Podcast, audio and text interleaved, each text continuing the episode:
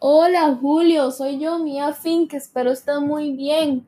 Quería saber cómo estás, ¿verdad? Espero que estés muy bien. Primero que todo, te quería de ahí, ¿verdad? Saludar. Y segundo, este, quería contarte o compartirte mi opinión sobre uno de tus libros que yo me acabo de leer, 20.000 leguas de viaje submarino.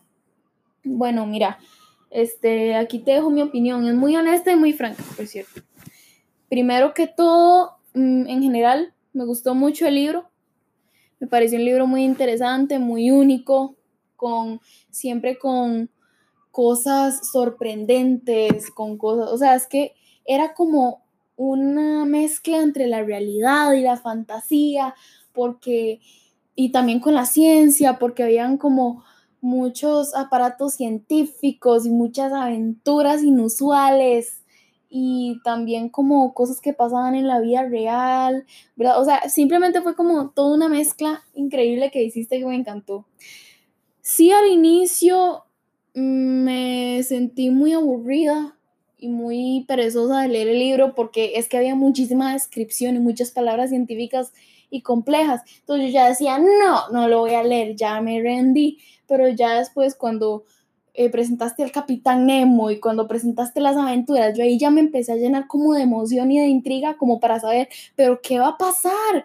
Mira, eh, ¿qué va a pasar con, con el Nautilus? ¿Qué, qué va a hacer?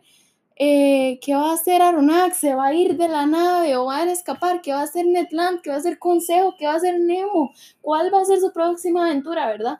Entonces me empecé como a llenar de intriga y de mucha emoción porque las aventuras me gustaron. Y ya para el final yo ya terminé encantada con ese libro, ¿verdad? Me encantó al final porque eh, más que todo el hecho de que vos lograste con tu magia de escritor de que yo pasara del aburrimiento y la pereza a la emoción y la intriga. O sea, no sé ni cómo lo hiciste, pero lo lograste. Felicidades. Este, sí, eh, también te quería contar sobre los personajes. Me parecieron muy interesantes. Cada uno tenía su propio carácter, su propia personalidad. Casi todos, no todos, pero casi todos eran redondos, no eran predecibles, o sea, eran, eran muy mágicos. Eh, mágicos en el sentido de que eran como muy interesantes, muy únicos pero el que me llamó más la atención fue el capitán Nemo. ¿Por qué? Porque el capitán Nemo era un hombre diferente a los demás, él era muy antisocial y era muy reservado con su vida privada, pero era muy extrovertido con respecto a la aventura y la valentía y él era muy impredecible, siempre cambiaba porque al inicio de la historia cuando lo presentamos, cuando lo presentaste era muy, era un poco malo, se, mostraba como malo, despiadado y ya después se hizo amable y después al puro final empezó a gritar y se deprimió y, o sea, era un personaje totalmente redondo, era muy impredecible y, y era muy misterioso porque él, como te dije ahorita, era extrovertido para la aventura y la valentía, pero era muy reservado con su vida privada y no hablaba de eso con nadie y, no le gustaba como salir a ver a la gente, era un antisocial, o sea, era como un personaje sumamente interesante y peculiar. Entonces por eso me encantó. Sin embargo, todos los personajes también gustaron, pero él fue mi favorito. Em, también te quería hablar del espacio, el espacio externo que utilizaste. Bueno, primero que todo, diría, ¿verdad? Diría que fue un continente, un país pero de ahí, como siempre andaban de lugar en lugar, el espacio externo pude notar que era el agua, el océano, el, mar, ¿verdad? Todo, todo esto era un espacio externo bastante interesante que me llamó muchísimo la atención, ¿verdad? Este, porque esto básicamente, sin ese espacio externo, la historia no hubiera pasado, porque si no, ¿dónde andaría el, sumergible? En los aires. También el espacio interno, el sumergible de Nautilus, me pareció muy interesante, ¿verdad? Eh, la manera en que era el, Nautilus, muy avanzado tecnológicamente para la época, muy, muy único. Me pareció que vos también lo hiciste muy bien con ese espacio interno. ¿Por qué? Porque sin ese espacio, de ahí, pues, no, no, no, este, perdón, es que está lloviendo aquí, entonces se está metiendo el agua. Eh, sin ese espacio nosotros no hubiéramos como logrado comprender dónde se encontraban ellos y dónde es que ellos se transportaban para ir a sus aventuras, ¿verdad? Y dónde pasaba casi toda la historia, ¿me entendés? Entonces, tanto el espacio externo como el interno fueron muy importantes. También te voy a hablar de los tiempos. Noté que el tiempo externo era la época victoriana, ¿verdad? Que la época victoriana era eh, como de la mitad o un poco antes de la mitad hasta como los primeros tres años del siglo XX. Era una época bastante interesante, ¿verdad? Porque hubieron muchos avances científicos y mucha literatura interesante como la tuya nada más me encantó, me encantó mucho, em, ¿verdad? El, tiempo externo donde se hizo esta historia, porque me pareció que gracias a este tiempo se pudo hablar mucho como de la ciencia y se pudo hablar mucho como de innovaciones, porque eso era mucho de la época, ¿verdad? Y también pude ver que el tiempo interno era, si no me equivoco, el orden cronológico. ¿Por qué? Porque yo vi que el cuento se, perdón, la novela se iba dando como en orden, no hubo en ningún momento como un desorden o un colocho de saber cuándo iba pasado, no. Eh, todo iba ordenado, porque digamos, inclusive Pedro Aronax, él decía, bueno, este día pasó esto, y una semana, una semana después pasó esto, y dos semanas después, o sea, él era muy ordenado, vos eras muy ordenado, entonces sí me gustó mucho que utilizaras el orden cronológico, porque eso generalmente hace que uno no se confunda con la historia y no pueda entender mejor, ¿verdad?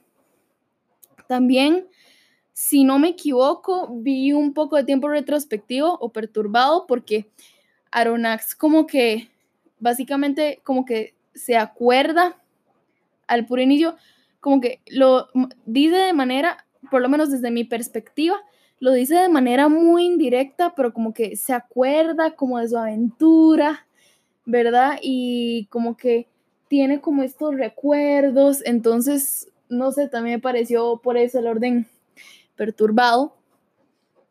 También te iba a hablar de los conflictos. Los conflictos me parecieron muy interesantes porque en esta historia sí había un conflicto principal que era, ¿verdad? Que bueno, es que honestamente no había conflicto principal, todos los conflictos eran importantes.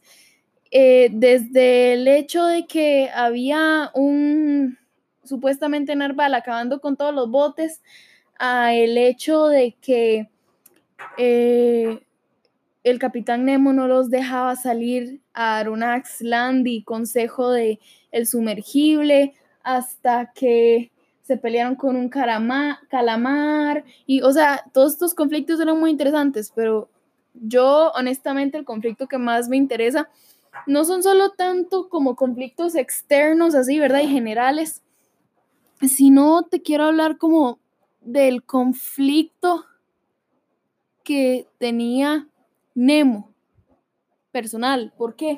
Porque él tenía como un conflicto personal con la sociedad.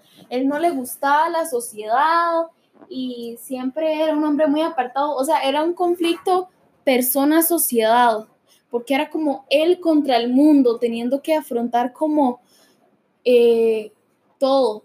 O sea, el hecho de, de estar en la clandestinidad, en las sombras, no poder salir, o sea, era un conflicto muy interesante que yo vi. Y sí pude ver, pude ver al final de la historia que más que todo se desarrolló porque su familia, la familia de Nemo, fue, todos se murieron, los hijos y la esposa. Y a como nos das a entender, fue por, por humanos que los mataron o fue en un barco, yo no sé pero por eso es que Nemo tiene tanto resentimiento. Entonces ese conflicto, el conflicto persona-sociedad, me pareció muy, muy, muy interesante. Este sí es honestamente el único conflicto que desde punto de vista personal no tuvo una resolución de problema tan positiva, porque sí se resolvió cuando Nemo, ¿verdad? Atravesó el sumergible entre ese barco y como que hundió el barco ese sí sería como, en cierto sentido, la resolución, ¿verdad?, de este problema, pero de punto de vista personal no creo que sea como una resolución muy positiva, ¿verdad? Este, sí, este, bueno, esto sería como una, una, un mini análisis. Sí te voy a dejar esta sugerencia, ¿verdad? De no dar tantas descripciones, ¿verdad? Porque hay mucha gente que no le gusta como eh, tanta descripción y si describís y describís y describís, pues la gente, ¿verdad? Se va a aburrir. Este, esto sería más que todo de la parte analítica. Este, pero hoy, antes de cortar el audio, porque ya se me está haciendo un poquito largo, te quiero contar como eh, mis partes favoritas de, la historia. Bueno, eh, um, vamos a ver, fueron tantas partes que te voy a contar tres, no, dos, dos, dos, porque si no se me hace muy largo el audio. Bueno, primero, eh, mi primera parte favorita fue cuando ellos fueron atacados por indios. Bueno, no, no esa parte, cuando, cuando llegaron a la isla y como que Ned Land dijo, quedémonos aquí y como que le cayó una roca y salen esos indios, ¿verdad? Y todos vueltos locos a atacarlos y como que se fueron soplados al sumergible y ellos como, ay, no nos van a atacar. Y entonces después los indios como que empezaron a golpear, ¿verdad? Y se quedaron como ahí de necios como un día y después llegó Nemo ahí con sus maniobras súper tecnológicas y como que activó el, inter, el coso, el, el generador eléctrico y como que todos los indios se electrocutaron y se fueron. Esa parte me pareció no solo como muy interesante y emoción, o sea, con mucha emoción, sino que también bastante cómica porque la desesperación de Pedro Aronax era como, oh, oh, no, nos vamos a morir, nos vamos a morir, nos van a matar, nos van a matar. Era como, em, para hacerte una analogía, era como Pablo de los Backyardigans, una serie de chiquitos que cuando pasaba un problema como que se desesperaba todo, como ¿qué vamos a hacer? ¿Qué vamos a hacer? Ese era Pedro, entonces me dio muchísima risa. Y también me gustó la parte cuando llegaron al Polo Sur porque a mí honestamente, bueno, me gusta mucho el clima frío, me gusta mucho la nieve, ¿verdad? Y también me pareció muy interesante, ¿verdad? Que Nemo rompiera como el récord de llegar lo más sur posible, como a 99 grados. Eso fue demasiado interesante para mí. O sea, fue como, wow. Entonces, esas dos me, encantaron, esos, esos, esos dos fueron mis partes favoritas del libro. Sin embargo, todo el libro en general me encantó. Bueno, este, Julio, yo llevo como 13 minutos, entonces creo que ya se está haciendo muy larguito. Posiblemente vos ya, ya quieras dejar de oír esto, ya estés como, ay, qué cansado. Entonces, bueno, este fue un mini análisis del libro. Seguí así con tu increíble imaginación y espíritu de escritor. Seguí con esa motivación y este, bueno, espero poder leer otro de tus libros un día de estos. Bueno, excepto Viaje al Centro de la Tierra, que ya me lo leí, pero otro de tus libros, porque me parece que tu estilo de escritura es muy interesante y así como tu movimiento literario, el realismo y todos los discursos que usas, los científicos, los sociales, todo, todos tus aspectos literarios me encantan. Así que, bueno, espero que te haya gustado mi opinión. Sí te dejo nada más la sugerencia de no escribir tanto, pero aparte de eso, todo estuvo excelente, fenomenal, 100 de 100 y espero que tengas un lindo día. Y este, au revoir, mon ami. Chao.